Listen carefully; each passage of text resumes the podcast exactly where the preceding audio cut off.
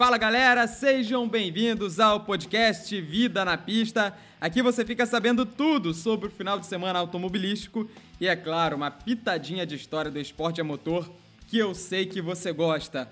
No episódio de hoje, tudo sobre o Grande Prêmio da Espanha de Fórmula 1. Neste domingo aconteceu a corrida no circuito da Catalunha e foi uma corrida muito bacana, cheia de particularidades que a gente conta tudo para você daqui a pouco. E aproveitando que é a corrida mais mítica do automobilismo, as 500 milhas de Indianápolis estão chegando, estão chegando, já é no próximo final de semana. A gente ressuscitou uma polêmica antiga de qual categoria era melhor.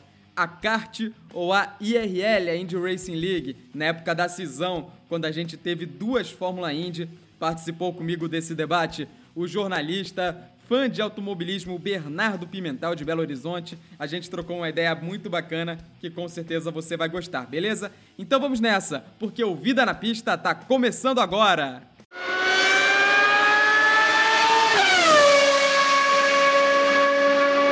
E Lewis Hamilton fez as pazes com a vitória. Ele venceu de ponta a ponta o Grande Prêmio da Espanha, realizado no circuito da Catalunha quarta vitória do Hamilton na temporada, ele que perdeu a última corrida para o Max Verstappen por conta daquela estratégia de pneus. Max Verstappen conseguiu fazer com que sua Red Bull conservasse melhor os pneus e venceu o Grande Prêmio Fórmula 1 70 anos no circuito de Silverstone.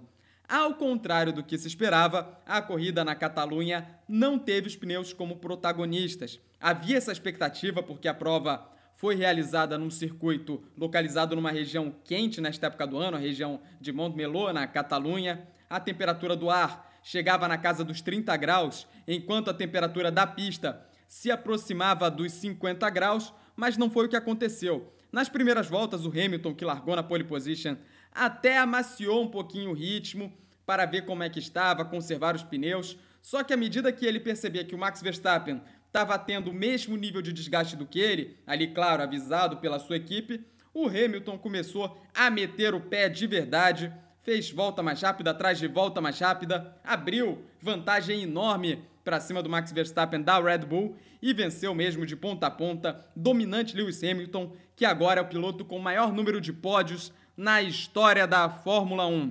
O Max Verstappen foi o segundo, ele fez uma boa largada, superando Valtteri Bottas na largada, o Bottas que largou em segundo, acabou largando mal, caindo para quatro. O Bottas ainda superou na pista o Lance Stroll da Racing Point, que também fez uma boa largada, pulou ali para a terceira posição, mas foi logo superado pelo finlandês. E ali na, na rodada de pit stops, o Bottas até colocou o pneu mais macio, o pneu de faixa vermelha, para ir atrás do Max Verstappen, mas não conseguiu ao. Completou o pódio ali então o Valtteri Bottas em terceiro lugar, seguido pelo Lance Stroll na quarta posição e o Sérgio Pérez em quinto. O Pérez até cruzou a linha de chegada em quarto, mas ele foi punido por ter ignorado uma bandeira azul, que é quando um carro mais lento tem que dar a passagem para um outro mais rápido que estiver colocando uma volta nele, e com isso vale lembrar que apenas os três primeiros colocados terminaram na mesma volta. Todos os outros receberam ali pelo menos uma volta dos líderes. Ali a dupla da Racing Point, então, quarto e quinto. O Carlos Sainz da McLaren com um bom sexto lugar. E em sétimo, Sebastian Vettel. Parece até um pouco estranho a gente falar que uma Ferrari chegar em sétimo é um bom resultado, mas foi. O Vettel largou em décimo primeiro. Ele até foi ameaçado por outros carros que teoricamente seriam mais lentos no começo da corrida, mas fez uma estratégia ousada de uma parada só, estratégia do próprio Vettel. Ele chamou a responsabilidade, fez essa estratégia e conseguiu salvar uma boa sétima posição. A Ferrari, que estava péssima nessa corrida, seu companheiro de equipe, o Leclerc, largou na nona posição, mas acabou rodando e abandonando. Ele pegou uma zebra, rodou e aí caiu para a última posição, acabou abandonando a corrida o monegasco Charles Leclerc Ficou ali a responsabilidade para o Vettel, que se despede da equipe, de somar os pontos da equipe nesta prova. O campeonato segue tendo a liderança isolada de Lewis Hamilton, seguido por Max Verstappen da Red Bull, Valtteri Bottas é o terceiro colocado, companheiro do Hamilton, Charles Leclerc, mesmo com o abandono, manteve a quarta posição no campeonato, Lance Stroll é o quinto e Alexander Albon da Red Bull é o sexto colocado. Vale destacar aqui o desempenho do álbum. Eu falei, inclusive, na transmissão da corrida na rádio Esporte Metropolitano, na qual eu, eu fiz os comentários da corrida, narrada brilhantemente pelo amigo Eduardo Silva. O álbum, para mim, foi o destaque negativo desta corrida, porque não tem como ele, com o mesmo carro do Max Verstappen, ter um desempenho tão abaixo assim. O álbum faz parecer que seu desempenho é melhor, porque, claro, ele com um carro melhor faz muitas ultrapassagens lá no pelotão intermediário. Só que o resultado fica ali entre quinto, sexto, sétimo lugar, largando sempre lá atrás, às vezes nem chegando ao Q3. Então vai para mim o destaque negativo da prova para o Alexander Albon. Eu acho que, na minha opinião, o Pierre Gasly, que foi rebaixado ano passado da Red Bull para Toro Rosso, neste momento é mais piloto e merece a vaga na equipe principal. Não sei se isso será feito ainda nesta temporada ou na próxima, mas para mim é questão de tempo que essa troca seja desfeita. A Fórmula 1 volta daqui a duas semanas com o Grande Prêmio da Bélgica no mítico circuito de Spa-Francorchamps. Vale lembrar que neste final de semana também teve Fórmula 2 com um grande desempenho do Felipe Drogovic, brasileiro, ele que corre na categoria de acesso à Fórmula 1 sem estar sob guarda-chuva de nenhuma grande equipe, de nenhuma grande montadora. O Drogovic, que na primeira corrida vinha ali brigando pela primeira posição, estava ali virtualmente no segundo lugar, quando houve um safety car por conta do acidente do Juliano Alesi, a estratégia errada da MP Motorsport, fazendo ele entrar no box na volta seguinte, que todo mundo já tinha entrado, o derrubou para sétimo lugar, ele acabou chegando em sétimo, e o seu companheiro, Nobuharu Matsushita, acabou vencendo a prova, o japonês da equipe MP. Na corrida de hoje, a corrida sprint, né, que vale menos pontos, mas de qualquer forma é uma corrida que vale, é uma corrida da Fórmula 2, conta para as estatísticas. O Drogovic largou em segundo, ele logo na largada subiu para a primeira posição, onde ficou até o final, liderando de ponta a ponta, lidando super bem com o desgaste de pneus, vencendo com autoridade. Embora ele não tenha ganhado a corrida 1, venceu a corrida 2 como um prêmio ali meio que de consolação. Ele mostrou que tem desempenho, que tem braço com o carro inferior, que a MP é uma equipe ali de médio pilotão, mais ou menos. Ele ultrapassou a dupla da Prema na corrida 1, a badalada equipe Prema, considerada ali uma das principais da Fórmula 2, com seus pilotos da academia da Ferrari, o Mick Schumacher e o Robert Schwartzman. O Drogovic colocou os dois no bolso, mostrando ali que pode sim chegar à Fórmula 1, talvez ainda não na próxima temporada, mas eu gostaria muito de vê-lo no ano que vem numa equipe melhor do que a MP. Eu cito aqui a própria Prema ou a Univirtuose para que o Drogovic possa brigar de fato pelo título, ele que já tem duas vitórias nesta temporada com um carro inferior, as duas em corridas de domingo. Eu acredito que no próximo ano ele possa sim ir para uma equipe com o melhor equipamento para brigar pelo título e, quem sabe, em 2022 chegar à categoria principal. Agora, pegando o avião da Catalunha, vamos direto para Indianápolis. No final de semana que vem, tem 500 milhas de Indianápolis. A classificação foi decidida neste domingo. Marco Andretti larga na pole position. Os dois brasileiros, Tony Canan e Hélio Castro Neves, não foram muito bem na classificação por conta da deficiência, principalmente dos motores Chevrolet. O Tony vai largar em 23º e o Hélio Castro Neves em 28º. E com a proximidade da principal corrida do automobilismo mundial, eu convidei o jornalista Bernardo Pimentel e a gente vai, a partir de agora, fazer um debate super interessante, um debate polêmico, um debate polêmico, mas que rende assunto até hoje. Qual categoria de Fórmula Indy era melhor ali no final dos anos 90, começo dos anos 2000? A kart ou a IRL? E é isso que a gente vai discutir a partir de agora. So box, box, box. Então vamos para o nosso debate do Vida na Pista de hoje, aproveitando a proximidade das 500 milhas de Indianápolis. Hoje a gente vai chegar aqui no consenso kart ou IRL. E para me ajudar nesse debate, eu estou aqui com o jornalista Bernardo Pimentel. Fala, Bernardo, beleza? E aí, Vitor, tudo bom? O Bernardo, que é um amante de automobilismo, ele acompanha a Fórmula Indy. Inclusive, ô Bernardo, Passarinho me contou que você tem parentesco com um certo campeão da categoria. Me conta essa história. É verdade. Eu sou primo do Cristiano da Mata, que foi campeão da kart em 2002, um título memorável, né, que culminou com a ida dele para a Fórmula 1 em 2003, né? Grande um Cristiano pela da Mata. Grande, Grande Cristiano, Cristiano, da, da Mata. Mata. Piloto incrível. Espero em breve, quem sabe, trazer o Cristiano aqui entre nós no Vida na Pista. Quem sabe em breve. Então, para começar nosso debate, eu separei aqui em três quesitos: competitividade, pilotos e circuitos, que a gente vai debater. E no final nós vamos votar em qual categoria é, tem o melhor quesito. Vamos começar com competitividade Lembrando que a gente vai se concentrar entre o período entre 96 e 2007, que foi quando existiram as duas Fórmula Indy. Falando aqui em competitividade, vou começar aqui a explanação e já passo a palavra para o Bernardo. Olha, a kart proporcionou temporadas memoráveis, 99, com aquela decisão é, pau a pau entre o Montoya e o Dário Franchitti. Não pode esquecer também dos títulos do Zanardi, 97, 98, grande Alessandro Zanardi, sem falar também nos campeonatos do Gil de Ferran, né? Apertados ali naquela disputa contra o Kenny Brack em 2001 e contra o Adrian Fernandes na temporada de 2000 e é claro, o título do Cristiano da Mata, só que aí numa temporada mais dominante, ainda assim derrotando o brasileiro Bruno Junqueira. Agora falando da IRL, da Indy Racing League, nos primeiros anos tinha de fato uma competitividade muito grande, as decisões eram mais apertadas, mas porque era nivelado por baixo. Embora a categoria já tivesse as 500 milhas de Indianápolis desde sempre, era ainda menos prestigiada por conta do, do começo. A Indy Racing League era vista com um certo amadorismo pelos, pela comunidade automobilística. Aí, aí eu costumo muito falar que em 2002 foi a virada de chave. De 2003 em diante, a Indy Racing League passou a ter os melhores pilotos. Só que aí o que, que acontece? Passaram a ter domínios. A kart, em 2003, até o seu final, deixou de ser competitiva porque passou a ser dominada pelo, pelo Bourdais, que foi tetracampeão. E a Indy Racing League, ela acabou também perdendo competitividade por causa do domínio das equipes com motor Honda, principalmente de 2004 em diante, com os títulos do Tony Canaan, ganhou também naquela época o Dan Weldon, Dario Franchitti, com um parênteses ali no título também, que não de um carro não Andretti, do Sam Hornish, em 2006. E você, Bernardo, o que, que você acha da competitividade das categorias?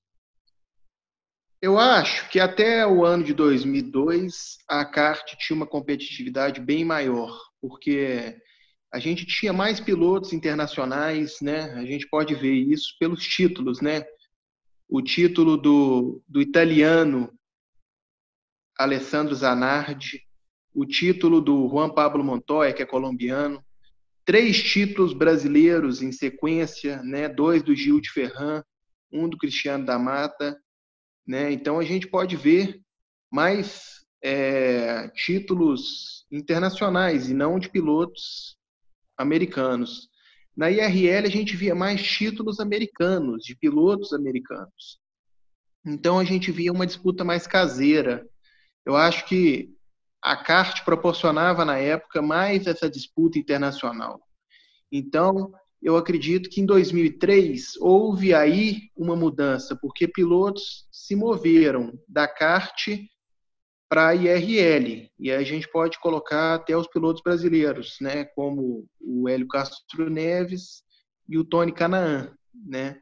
Então, é, a gente pode ver algumas mudanças.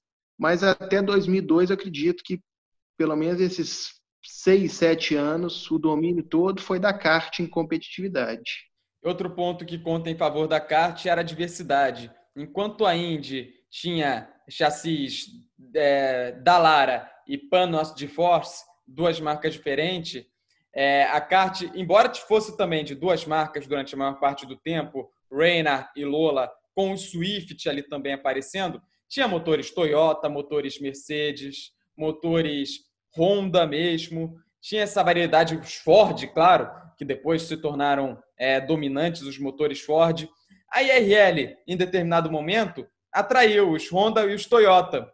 É, tinha o Chevrolet, só que os Chevrolet acabaram saindo depois, mas a Toyota se concentrou muito na Fórmula 1 naquela época, então o domínio da Honda foi é, muito grande e acabou causando ali a saída da Toyota rapidamente da IRL, fazendo a categoria se tornar monomarca logo depois, com chassis da Lara e motor Honda. Então, também por conta dessa variedade dos carros, e eu não estou debatendo custos, claro, quanto mais chassis, mais opções de motor, os custos vão lá para cima. Só que isso acaba também causando, é, aumentando a competitividade. Então, vamos para os nossos votos no quesito competitividade. É, Bernardo, é, eu acho que, até fazendo um pouco também das suas palavras minhas, eu acho que eu vou de kart. E você? Também, eu voto na kart, com certeza. Então, kart com dois votos no quesito competitividade já sai na frente da IRL. Então, vamos passar aqui para a qualidade dos pilotos. Agora a gente não vai analisar as disputas, e sim é o, o cartel de pilotos, a, aquela lista de pilotos de cada categoria. A gente vai expor aqui. Quer começar a falar dos pilotos, Bernardo? Eu acho que a kart teve grandes pilotos, né? Se a gente for parar para pensar, a gente teve campeões, inclusive da Fórmula 1, disputando a kart, né? Até antes de 96, a gente teve o Emerson Fittipaldi, teve o, o Jacques Villeneuve. Depois de 96, a gente teve o Juan Pablo Montoya, que foi piloto da Fórmula 1. Teve o próprio Cristiano da Mata, que foi piloto 2003. É, e também a gente teve grandes pilotos brasileiros, o Hélio Castro Neves, o Tony Canaan, que são dois grandes exemplos que a gente pode sempre dar. Então, Bruno Junqueira também era um grande piloto. Bruno Junqueira, sim. Vice-campeão, três vezes vice-campeão. Em sequência, né? 2002, 2003, 2004. Trivice do Bruno. Merecia um título, é. cara. Merecia muito o título. Então, a gente teve três grandes pilotos. É, então, assim, foram pilotos que, inclusive, correram nas duas categorias, né? Muitos pilotos moveram de categoria. Então, nessa, nessa de piloto, a gente vai ter até um pouco de dificuldade de, de votar, porque a maioria foi piloto das duas categorias, né? Moveram de categoria. O, o Cristiano da Mata, por decisão dele, ele quando ele voltou da Fórmula 1, ele voltou para a kart, num momento que a kart já não tinha os melhores pilotos. Foi uma decisão até estranha, porque na época que ele voltou em 2005, os melhores pilotos já estavam na, na IRL e, e ele optou por voltar para a kart, né, que era dominada pelo Bordet. Sim, e, sim. E foi uma decisão que não deu muito para entender, né? Mas ele optou por voltar e aí o Castro Neves e o e o Canaan já estavam na, há mais tempo, né? O Canaan já tinha sido até campeão da IRL 2004. Então, ali eu acredito que os pilotos já estavam mais bem colocados ali. Pois é, então, é, fala aí, fala aí, vai lá.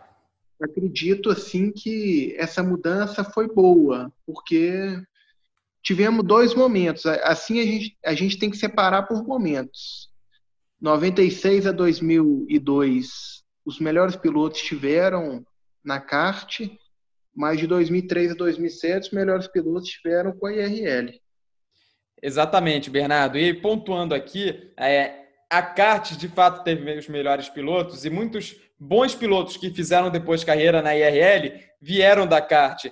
Então, você falou dos pilotos made in kart, né, feitos na kart, o Hélio Castro Neves, Tony Canan, Cristiano da Mata, Bruno Junqueira, Sebastião Bourdais.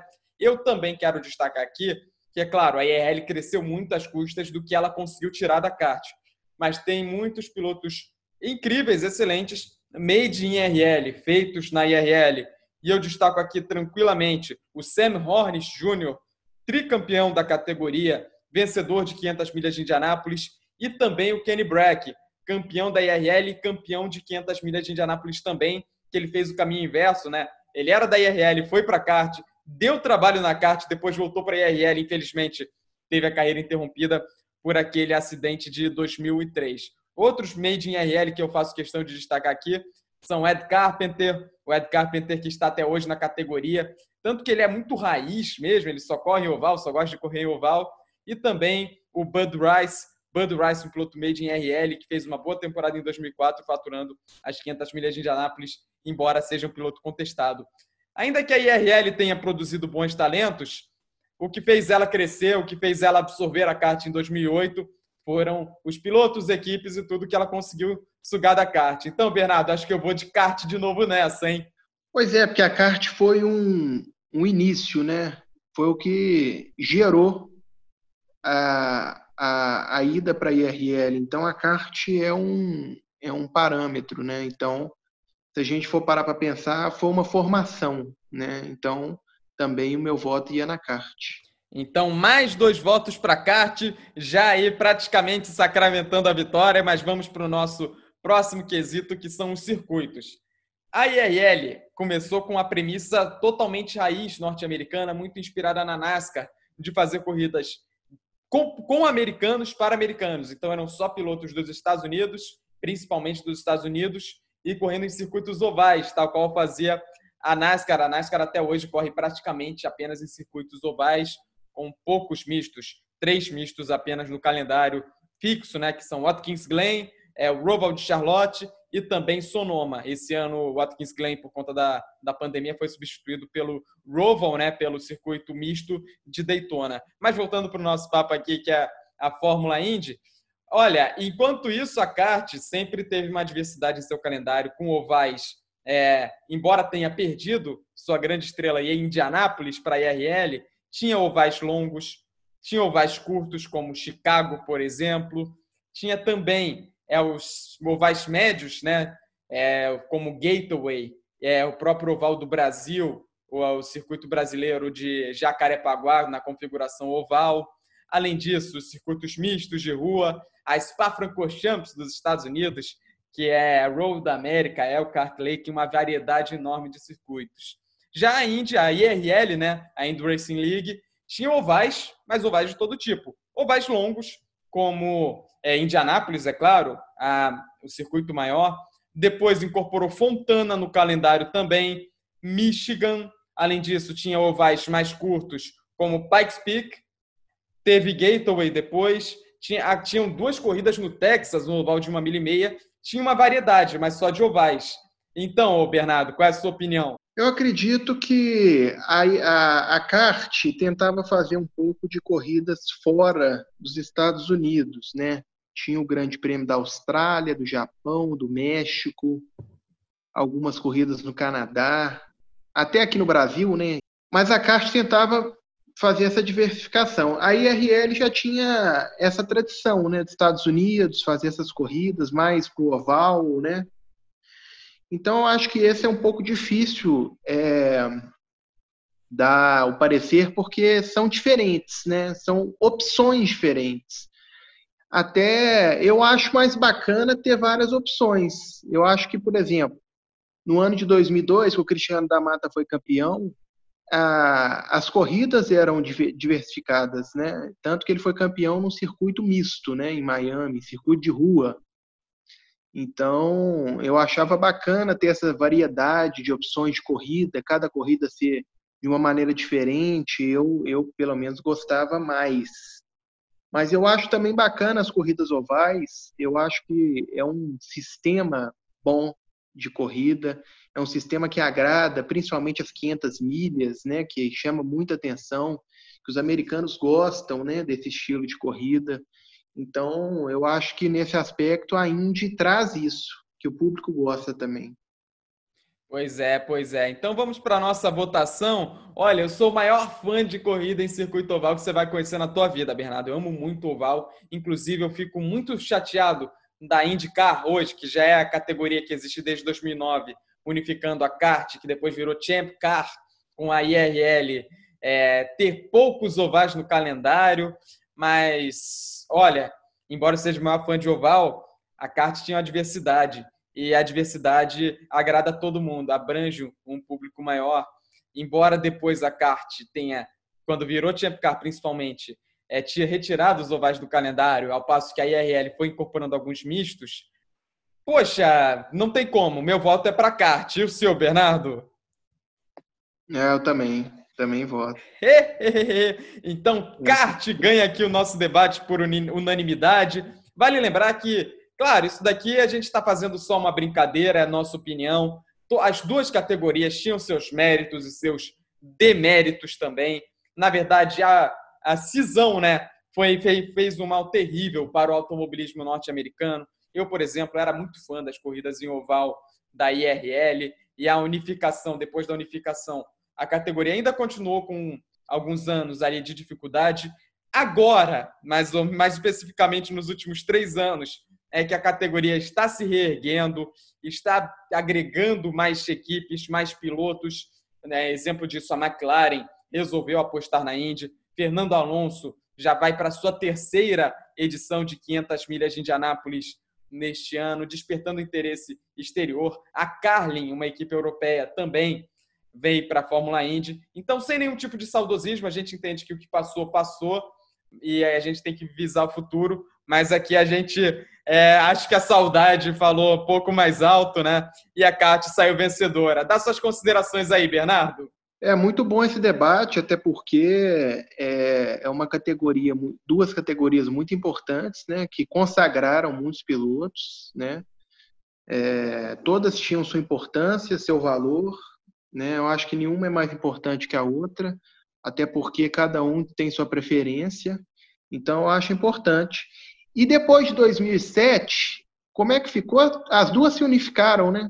Isso, aí virou uma coisa só de novo. Na verdade, a, a palavra usada na época foi reunificação, só que o que aconteceu, na verdade, ali foi uma incorporação da IRL à kart, incorporou algumas equipes e algumas corridas, não incorporou os carros, por exemplo, os carros da kart que eram totalmente diferentes foram inutilizados, ah, os, os monopostos que continuaram sendo é, usados eram os que já vinham correndo pela IRL, e é, foi ali que a kart terminou sua história de quase 30 anos. Então, beleza, a gente encerra aqui o nosso debate. Obrigado pela participação, Bernardo.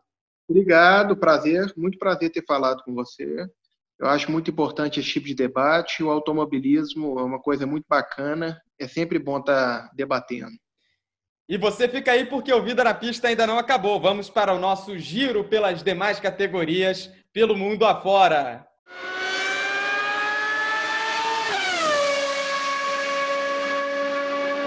E no nosso giro, vamos para NASCAR, vamos para Daytona, porque hoje teve etapa inédita, etapa no circuito misto de Daytona, etapa vencida pelo Chase Elliott, da equipe Hendrick, ele que já estava garantido nos playoffs, ganha mais uma corrida, mais uma corrida em circuito misto, ele que vem se especializando, mostrando ser um grande nome nesse tipo de circuito, conseguindo aí mais pontos preciosos na briga pelo título. A categoria de carros turismo norte-americana volta na semana que vem, no sábado, com rodada dupla em Dover. Tem corridas no sábado e no domingo.